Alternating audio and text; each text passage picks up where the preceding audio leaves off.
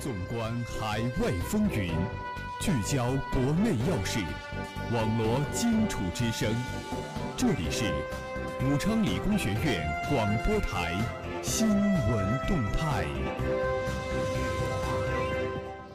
各位听众朋友们，大家中午好，这里是梅南之声广播台，在每天中午为您准时播出的新闻动态栏目，我是主持人段慧欣，我是主持人王成。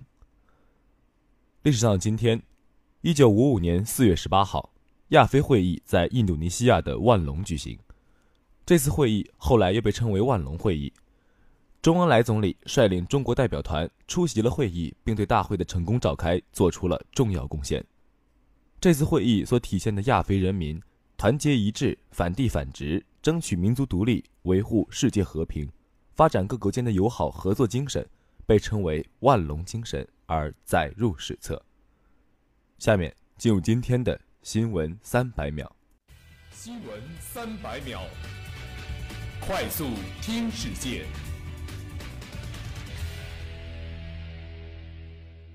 习近平对廖俊波同志先进事迹作出重要指示。李克强力促多政合一，一季度日均诞生市场主体四万户。十九大代表选举。规范选举程序，提高民主实效。军委纪委通报第二批查处十起典型问题，涉及侵占士兵利益等。教育部回应衡水一中办学模式，扭转单纯看升学率倾向。全国铁路实行新列车运行图，增开动车组列车二十五点五对。取消二手车限迁大限已过，部分地方政府拒不解禁。杨洁篪同蒂勒森通电话，就朝鲜半岛局势交换看法。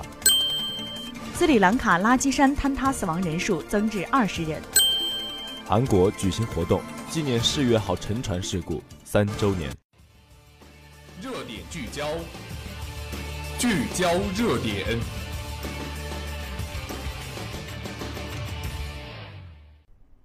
首先，让我们共同关注国际新闻。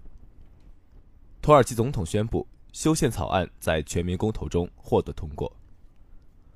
土耳其总统埃尔多安十六号夜间宣布，执政党正义与发展党和支持者力推的修宪草案在当天举行的全民公投中获得通过，他将把恢复死刑列为第一要务。埃尔多安在伊斯坦布尔对媒体说，支持修宪草案的阵营获得两千五百万张选票，比反对阵营多出一百三十万票。他表示。土耳其当天就治理体制做出了一个历史性决定，土耳其视为盟国的国家应当尊重这一决定。埃尔多安随后对支持者发表讲话说：“修宪草案获得通过后，他的第一要务是讨论恢复死刑问题，可以就此问题再次举行全民公投。此次公投涉及十八项宪法修正条款，其中最具争议的条款是将土耳其共和国政体从议会制改为总统制。”修宪将赋予总统更多实权。一直反对修宪草案的最大反对党共和人民党表示，公投中存在不当行为，将会要求重新统计部分选票。修宪草案宣布获得通过，土耳其将从2019年总统选举和议会选举后开始正式实施总统制。自1923年建立共和国以来实行的议会制将宣告结束。去年七月中旬，土耳其突发未遂军事政变后，埃尔多安等提出恢复死刑问题，而欧盟则将恢复死刑作为土耳其入盟不能触碰的一条红线。接下来，让我们共同关注国内新闻。民政部表示，警惕以发养老助残卡为由诈骗。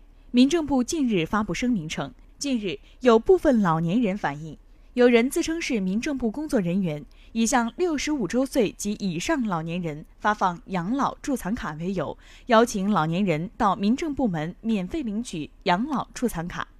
民政部表示，这是典型的诈骗行为。声明中称，民政部从未组织此类活动，这是典型的诈骗行为，请广大公众，尤其是老年人提高警惕，切勿上当。接到此类宣传时，可报警。民政部表示，目前。部分省份已经出台老年人、残疾人相关补贴政策，这些补贴政策均通过县级民政部门或街道办事处、乡镇人民政府办事窗口申领，具体程序和要求均对外公开。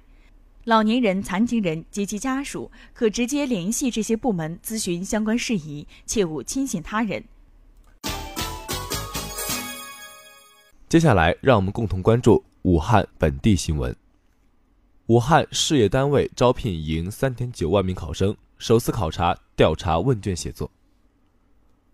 二零一七武汉市事业单位招聘笔试如期举行，三点九万名考生分赴武汉市内二十四个考点参加笔试。记者从武汉市人社局获悉，今年平均十四名考生竞争一个岗位，竞争热度超过去年。昨日十二点十分，考试结束，铃声响起，在五洛路中学考试的考生纷纷走出考场。今年居然没有考大作文，让写一个调查问卷，从来没有复习过这种文题，有点懵了，不知道怎么写才好。考生郑理告诉记者，感觉考试题目整体不难，但是题量很大，需要抓紧时间，不能分神。记者现场采访了多名考生，获悉，上午一共两门考试。职业能力倾向测试都是选择题，类似于公务员考试的行政职业能力测试。另一门综合能力应用则是问答题，题目的阅读材料是关于共享单车和共享经济，关注了共享单车被破坏、乱停乱放等弊端，让考生提出一些建议。最后的一道大题则是以政府和企业的角度拟定一份调查问卷，来了解共享经济带来的影响。据考生反映。这是首次考了调查问卷的写作，让大家感到有些意外。不少考生表示，备考时没有涉及此类应用问题。记者发现，和去年相比，今年的武汉市事业单位招考热度上升了，平均十四名考生竞争一个岗位。去年的平均竞争比例为十比一，但是和其他公职类考试相比，此次考试的竞争度属于最低的。去年的湖北省公务员招聘笔试的平均竞争比为十七比一，今年约为十九比一。节目的最后，让我们来共同关注武汉市今明两天的天气情况。今天周二，最高温度二十九摄氏度，最低温度十七摄氏度，晴转多云。明天周三，最高温度二十七摄氏度，最低温度十五摄氏度，小雨。以上就是本期新闻动态的全部内容。主持人王成、段慧欣，感谢你的收听，我们下期节目再见。